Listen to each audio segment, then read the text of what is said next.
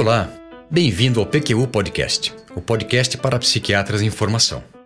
Aqui você encontrará opiniões, revisões críticas das evidências, clássicos revisitados e comentados, atualizações, tudo isso de maneira dinâmica, informal, na medida do seu interesse e de muito fácil acesso.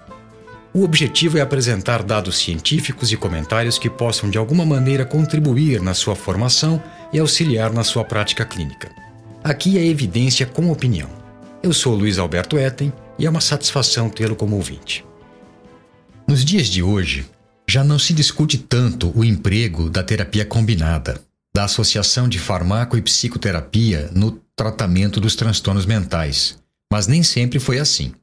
Houve um tempo em que se questionava radicalmente o sentido e o valor desta abordagem terapêutica. O artigo que vou apresentar e comentar neste episódio do PQU Podcast é um clássico, justamente porque, de maneira inédita e criativa, aborda essa questão e fornece elementos de resposta contundentes aos críticos desta prática clínica tão difundida. Lembre-se de que o PQU Podcast é feito com recursos próprios, sem patrocínio de espécie alguma. O nosso objetivo não é ganhar dinheiro com ele, e sim divulgar informações que nos parecem importantes e necessárias na formação de um psiquiatra. Agradecemos sua atenção e lhe pedimos apenas que o divulgue para amigos e colegas. O título do artigo que apresentarei no episódio de hoje é Psicoterapia e farmacoterapia para depressão se opõem? Ele foi publicado no Archives of General Psychiatry em 1981 e seus autores são Bruce Rounzaville, Gerald Clarman e Mirna Wiseman. Já à época, expoentes da pesquisa clínica em psiquiatria e posteriormente os idealizadores e grandes divulgadores da terapia interpessoal como modalidade de psicoterapia breve para pessoas com depressão, cuja origem, aliás, remonta justamente a este e outros ensaios clínicos que eles realizaram. Mas essa faceta do tema de hoje, a psicoterapia interpessoal e sua utilidade na prática clínica, será abordada em outro episódio do PQU Podcast. Embora a associação de psico e farmacoterapia, denominada terapia combinada, seja frequentemente utilizada no tratamento de pacientes com depressão, como também nos dias de hoje de pacientes com outros transtornos mentais, ainda há especulações de que haja interações negativas quando as duas modalidades são utilizadas conjuntamente. No início da década de 80, diferentemente de hoje em dia, quando essas especulações provêm de vozes isoladas, elas eram muito intensas e provenientes de grupos bastante influentes. Foram várias as propostas para explicar o suposto conflito entre psicoterapia e o tratamento medicamentoso, muito mais baseadas em questões teóricas e argumentações ideológicas do que com base empírica. Valendo-se de um ensaio clínico comparativo de psicoterapia, farmacoterapia e terapia combinada, os autores discutiram a validade de seis hipóteses de efeitos negativos do tratamento combinado de pacientes com depressão unipolar, atendidos em nível ambulatorial na unidade de pesquisa em depressão da Universidade de Yale em New Haven, no estado americano de Connecticut, e da Unidade de Serviços de Pesquisas Clínicas, do Hospital Estadual e da Tufts Medical School, ambos em Boston, Massachusetts. Depois de uma semana de observação intensiva sem tratamento, que serviu para excluir da amostra pacientes com remissão espontânea, 81 pacientes, entre 18 e 65 anos, com depressão unipolar sem sintomas psicóticos foram randomizados em quatro grupos de tratamento. Só psicoterapia, que consistia em uma sessão individual semanal de terapia breve focalizada nas relações interpessoais do paciente e nas suas habilidades sociais, com duração de 50 minutos. Só farmacoterapia, no caso, amitriptilina, em dose flexível entre dos 100 e 200 mg por dia, psicoterapia e farmacoterapia combinados, no qual ambas as abordagens foram utilizadas, e um grupo chamado um grupo controle de acompanhamento clínico sem agendamento programado, que consistia basicamente em contato com um médico disponível, se necessário. Os dados deste último grupo, eles não foram utilizados na análise que eu descreverei a seguir. O estudo durou 16 semanas e foram feitas avaliações, uma, quatro, oito, 12 e 16 semanas após o seu início. Somente os 56 pacientes que completaram pelo menos oito semanas de tratamento foram considerados na análise que estou apresentando, já que dificilmente haveria diferenças nos parâmetros estudados nos pacientes que receberam tratamento por menos tempo. Também houve a preocupação em se realizar uma avaliação de segmento um ano depois do término do ensaio clínico. Permita-me, caro ouvinte, detalhar melhor alguns aspectos do registro dos dados colhidos ao longo do estudo, pois eles são essenciais na validação de seus resultados. Foram documentadas três dimensões do processo psicoterapêutico: as técnicas de psicoterapia utilizadas, os tópicos discutidos e grau de reflexão, de conscientização e de discernimento do paciente. As técnicas de psicoterapia foram classificadas em oito tipos: exploração neutra, que consistia na escuta e encorajamento não verbal do paciente para que ele falasse, questionamento ativo, esclarecimento, que consistia na reformulação das afirmações do paciente para auxiliá-lo a entender o que ele está dizendo com mais profundidade. Aconselhamento, análise decisória, que consistia em auxiliar o paciente com as alternativas para lidar com seus problemas. Desenvolvimento de insight, ou seja, auxiliar o paciente a se tornar consciente de padrões disfuncionais de pensamento e comportamento até então despercebidos. Facilitação da resposta afetiva, que consistia no encorajamento para que o paciente fale ou falasse de temas cuja carga emocional é grande, e diversos ou outras técnicas. Os tópicos discutidos durante as semanas de tratamento foram divididos em 13 categorias: filhos, relacionamento profissional, relacionamento interpessoal em geral, cônjuge, família de origem, problemas práticos, personalidade do paciente, antecedentes pessoais com ênfase em ocorrências na infância, tratamento prévio e atual, objetivos do tratamento, sintomas psicológicos, sintomas físicos e término do tratamento. Por fim, em termos de graus de reflexão, foram levados em conta duas categorias de comunicação do paciente: a fala descritiva e sem autocrítica, de quem não parece ter consciência do seu comportamento e de sua participação nos eventos, e a fala reflexiva, indicativa de que o paciente avaliava o seu comportamento, esforçava-se para mudar o seu pensamento e assimilava explicações alternativas para suas dificuldades. Muito bem, vamos aos resultados. Mas antes é preciso esclarecer que as propostas de interações negativas entre psicoterapia e tratamento medicamentoso dos transtornos mentais eram mais comuns à época e defendidas pelos proponentes de cada modalidade isoladamente. Ou seja, por um lado, psicoterapeutas se opunham ao uso de medicação, dizendo que ela prejudicaria o rendimento da psicoterapia, e se isso tiver algum fundamento, seria de se esperar que os pacientes do grupo da terapia combinada não apresentassem resultados tão bons quanto os do que só receberam psicoterapia. Em contrapartida, os psicofarmacologistas clínicos diziam que o uso concomitante de farmaco e psicoterapia era contraproducente. Se for o caso, os pacientes do grupo terapia combinada teriam desfecho clínico pior do que os do grupo farmacoterapia. Foram examinados quatro argumentos de que as duas modalidades interagem negativamente. O primeiro foi denominado efeito placebo negativo e sustenta que o uso da medicação seria danoso para a conduta psicoterapêutica, independentemente de qualquer efeito farmacológico, porque criaria atitudes antiterapêuticas, tanto por parte do terapeuta quanto do paciente. Ao invés de promover uma relação de colaboração entre dois sujeitos, terapeuta e paciente, o emprego da medicação forçaria a ocorrência de uma relação diretiva entre um sujeito, o terapeuta, e um objeto, o paciente e a sua doença.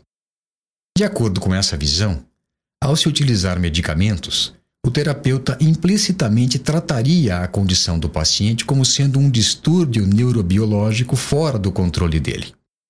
O paciente, então, seria encorajado a assumir papel passivo, dependente e de inferioridade na relação médico-paciente. Vendo seus problemas como um transtorno independente dele, o paciente seria menos propenso a desenvolver insights sobre suas próprias contribuições em termos de comportamento desadaptado e teria mais dificuldade para aprender novos meios mais efetivos para lidar com seus problemas de vida. Essa hipótese foi então testada pela comparação dos pacientes dos grupos terapia combinada e psicoterapia quanto às técnicas utilizadas pelo, pelo terapeuta, as atitudes do paciente quanto à psicoterapia e a procura de tratamento após a participação no estudo. Se a combinação de farmacoterapia com psicoterapia resultasse no efeito placebo negativo, seria de se esperar que o terapeuta se valesse mais de técnicas diretivas, questionamentos, aconselhamento e análise decisória, do que facilitadoras, escuta atenta, esclarecimento, desenvolvimento do insight e encorajamento de respostas afetivas. Não foi o caso. Não houve diferença entre as técnicas utilizadas pelos terapeutas nos dois grupos. Se ocorresse o efeito placebo negativo, os pacientes que receberam a terapia combinada gastariam menos tempo conversando sobre questões interpessoais e falariam mais de problemas externos do que os pacientes do grupo psicoterapia. Isso não aconteceu. Apesar dos pacientes do grupo terapia combinada gastarem mais tempo falando do tratamento medicamentoso, posologia e efeitos colaterais principalmente, eles não deixaram de discutir aspectos interpessoais. Da mesma forma, no caso de efeito placebo negativo, seria de se esperar que os pacientes da terapia combinada fossem menos afeitos à reflexão e mais superficiais do que os pacientes da psicoterapia. Não houve, no entanto, diferenças quanto à fala reflexiva entre os grupos. E, por fim, na avaliação feita um ano após o estudo, pacientes de ambos os grupos disseram que procurariam alguma forma de psicoterapia como primeira escolha para um tratamento futuro, indicando que não se sustenta a ideia de que a adição de farmacoterapia à psicoterapia levaria a atitudes antipsicoterapêuticas. O segundo argumento a favor da interação negativa quando se combina psico e farmacoterapia é o de que a redução dos sintomas proporcionada pela medicação diminui a motivação para a psicoterapia. Os defensores desta visão sugerem que os pacientes devem experimentar um nível ótimo de desconforto causado pela sintomatologia para se motivar para o esforço requerido para o trabalho psicoterápico. Em outros termos, embora a redução de sintomas seja um aspecto de tratamento bem-sucedido, o ganho de autoconhecimento e na resolução de conflitos eles seriam mais desejáveis e mais importantes. E se o paciente tiver alívio dos sintomas logo no início do tratamento, o risco de interrupção prematura da psicoterapia será maior. E com isso, o seu efeito terapêutico não seria pleno. Essa proposição pode ser dividida em duas partes. A primeira é de que o tratamento medicamentoso proporcionaria resolução de sintomas mais rápida. E a segunda é que essa redução de sintomas resultaria em maior taxa de abandono da psicoterapia. A comparação entre os dois grupos, terapia combinada e só psicoterapia, de fato revelou maior redução de sintomas ao término do estudo no grupo tratado com a associação psico e farmacoterapia. Mas, ao se analisar a evolução sintomática com o tratamento, observou-se que a diferença entre os grupos só apareceu depois de 12 semanas. Até então, nos primeiros dois meses do estudo, não havia ou não houve resolução diferenciada de sintomas entre os dois grupos. Além disso, os pacientes de ambos os grupos compareceram, em média, a 90% das consultas, mostrando que não houve abandono precoce da psicoterapia por conta de maior alívio da sintomatologia no grupo que recebeu a medicação, o que, no estudo em questão, nem ocorreu. O terceiro argumento contra o uso de medicação simultaneamente à psicoterapia é de que a farmacoterapia enfraquece as defesas do paciente. De acordo com a teoria psicanalítica, o modo mais eficaz de se remover sintomas psiquiátricos é a resolução dos conflitos inconscientes subjacentes a eles. Sendo assim, meios que promovem alívio de sintomas sem facilitar a resolução dos conflitos intrapsíquicos só proporcionariam resultados temporários, seja porque os sintomas inevitavelmente reaparecerão ou porque serão substituídos por outros quando estes conflitos reemergirem em situações estressoras. Em outras palavras, o uso de medicamentos, juntamente com a psicoterapia, levaria à redução apenas transitória de sintomas, ou mesmo causaria um aumento da sintomatologia, na medida em que eles, os sintomas, seriam críticos na manutenção do equilíbrio da organização psíquica do paciente. Para se testar essa possibilidade, se analisou o grau de sintomatologia um ano após o término do estudo e não houve diferença entre os grupos. Também não houve substituição de sintomas, fato que pôde ser observado pela comparação dos diversos subscores das escalas de avaliação utilizadas no estudo, que não revelou diferenças significativas entre os grupos. O quarto e último argumento de interação negativa de farmacoterapia na psicoterapia, quando utilizadas paralelamente, propõe efeito deletério da farmacoterapia nas expectativas quanto à psicoterapia. Trocando em miúdos, o que se pensa segundo essa ideia é que o uso de medicamentos passa para o paciente uma mensagem de que ele seria incapaz de resolver seus problemas sem a muleta, entre aspas, farmacológica. Com isso, ele se sentiria desvalorizado e poderia se tornar dependente dos medicamentos ao invés de lutar para desenvolver e fortalecer os recursos emocionais dele. A avaliação dos pacientes um ano depois do estudo refutou essa hipótese ao revelar que não houve diferença entre os grupos quanto à quantidade de psicoterapia feita nesse período.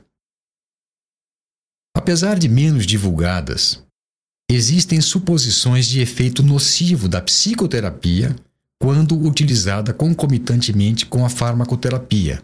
A psicoterapia agora atrapalhando o tratamento medicamentoso. Duas dessas suposições foram analisadas nesse estudo. A primeira é de que a psicoterapia agravaria a sintomatologia do paciente. E segundo essa proposição, a psicoterapia não somente seria ineficaz, como diminuiria o valor da farmacoterapia por encorajar o paciente a se focalizar nos aspectos perturbadores e conflituosos do seu caso. Com isso, sua sintomatologia seria maior, mais contínua e o nível de melhora obtido no grupo terapia combinada seria menor que o obtido no grupo só farmacoterapia. Nenhuma dessas coisas aconteceu. Pelo contrário, a superioridade do tratamento combinado foi aumentando com o passar do tempo, achado diametralmente oposto ao que propõe tal hipótese. Por último, nós temos que alguns pesquisadores e psiquiatras estritamente biológicos, para os quais os transtornos mentais se originam direta e exclusivamente de desbalanços, deficiências ou disfunções neuroquímicas, que sustentam que o único tratamento eficaz seria o farmacológico e que outras abordagens terapêuticas não só seriam ineficazes, mas até perturbadoras. Desse modo, a psicoterapia poderia ser nociva se encorajasse o paciente a evitar o tratamento farmacológico. Em um ano de seguimento, isso não foi observado. A conclusão final do estudo, depois de todas essas análises, foi de que a combinação de tratamentos foi mais efetiva do que qualquer uma das modalidades, psicoterapia, psicofarmacoterapia, utilizadas isoladamente. Esse trabalho que acabo de apresentar foi um dos primeiros a avaliar a eficácia da terapia combinada para casos de depressão. De lá para cá, dezenas de outros estudos exploraram este tema, não só no tratamento de depressão, como também de muitos outros transtornos psiquiátricos. A maioria deles confirmou a ideia de que a terapia combinada é superior às outras modalidades empregadas isoladamente e que proporciona resultados melhores, mais completos e duradouros.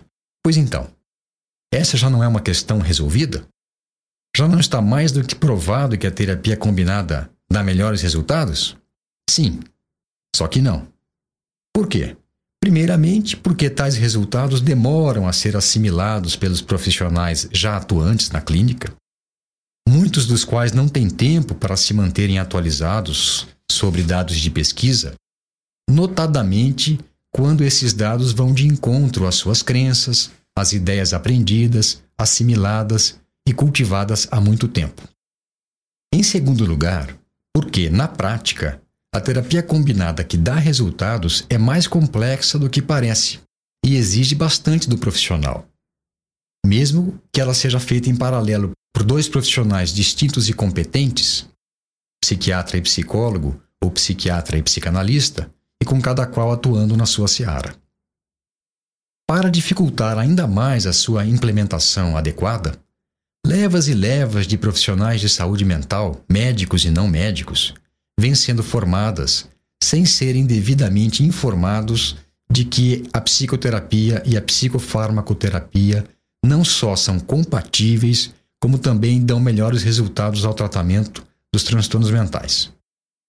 Isso porque boa parte, se não a maior parte dos formadores desses novos profissionais não assimilou esse fato, ou simplesmente não acredita nele, por preconceito. Bem, era o que eu tinha preparado para esse episódio.